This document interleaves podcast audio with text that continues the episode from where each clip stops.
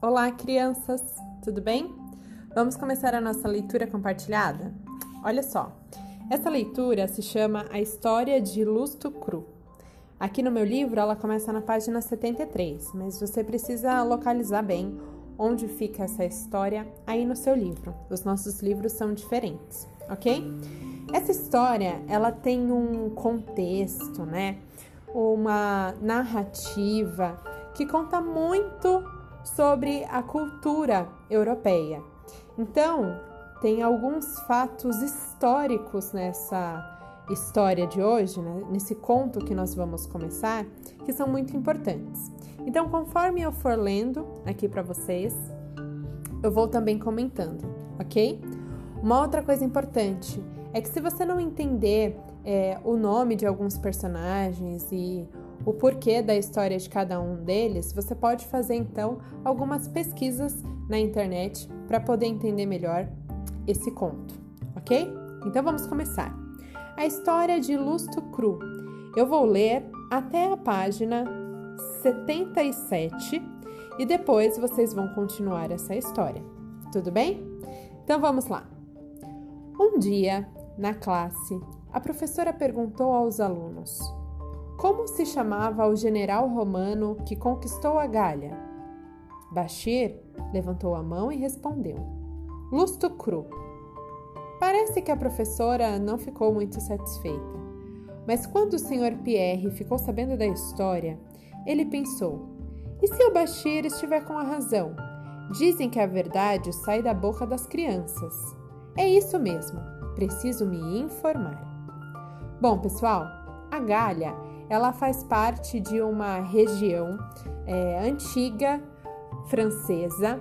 Ela era um nome né, usado pelos romanos na antiguidade. Então, é, sempre que se fala Gália, é de uma certa região ali é, entre França, Bélgica, Alemanha e Itália, ok? Então é um pedaço bem grande de terra lá na Europa. Bom, continuando então na página 74. E Sr. Pierre foi se informar. Releu todos os bons autores: Pierrot, Galland, Green, Andersen, Afanassiev e outros. Andou de um lado para o outro e meditou, sentou e deitou, dormiu e sonhou. E depois de uma semana de trabalho, ele estava preparado para contar a história de Lusto Cru. E aqui está ela. Há muito tempo, na época dos romanos, vivia um rei bárbaro. Quando esse rei teve um filho, uma boa fada apareceu e lhe disse estas palavras: Seu filho é imortal, nunca morrerá. Além disso, ele será um grande guerreiro, cheio de valentia e coragem, e realizará grandes feitos. Mas tudo isso com uma condição. Qual? perguntou o rei que você lhe deu o nome de Lusto Cru, disse a fada. O rei ficou meio indeciso. Mesmo para um bárbaro, o nome Lusto Cru é meio ridículo. No entanto, ele achou que, pela valentia e pela imortalidade, valia a pena suportar esse pequeno inconveniente. Depois de pensar um pouco, respondeu: Aceito. Então será assim, disse a fada. E ela sumiu. O príncipe Lustucru cresceu depressa e logo já estava um rapazinho, cheio de força e coragem. Quando ele tinha uns 12 anos, o rei o mandou para Roma para estudar. Então ele entrou numa escola romana e, como também era muito inteligente, era o primeiro da classe. Quer dizer, deveria ser, mas os professores nunca lhe davam o primeiro lugar porque por nada no mundo eles poderiam escrever ou dizer primeiro Lusto Cru. Enquanto duraram seus estudos, o coitado do Lusto Cru sempre foi o segundo da classe. Assim que saiu da escola, tentou arrumar um emprego público e começou a prestar concursos. Mas a mesma maldição continuou a persegui-lo. Embora fosse de longe o melhor e o mais competente, nunca conseguia ser aprovado e todos os concorrentes passavam na frente dele. O que fazer? Se fosse outro, teria ido embora de Roma e voltado para a casa dos pais. Mas Lusto Cru tinha consciência do seu valor e sentia que tinha nascido para as grandes realizações. Ele pensou: sou melhor do que os outros, mas isso não basta. Para ser reconhecido, tenho que realizar alguma coisa enorme. Mas o que, por exemplo? Vejamos, vejamos.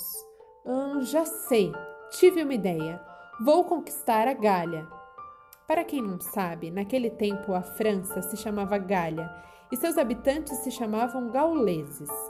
A Gália era uma região muito grande e Lustucru não podia conquistá-la sozinho. Tinha de recrutar um exército.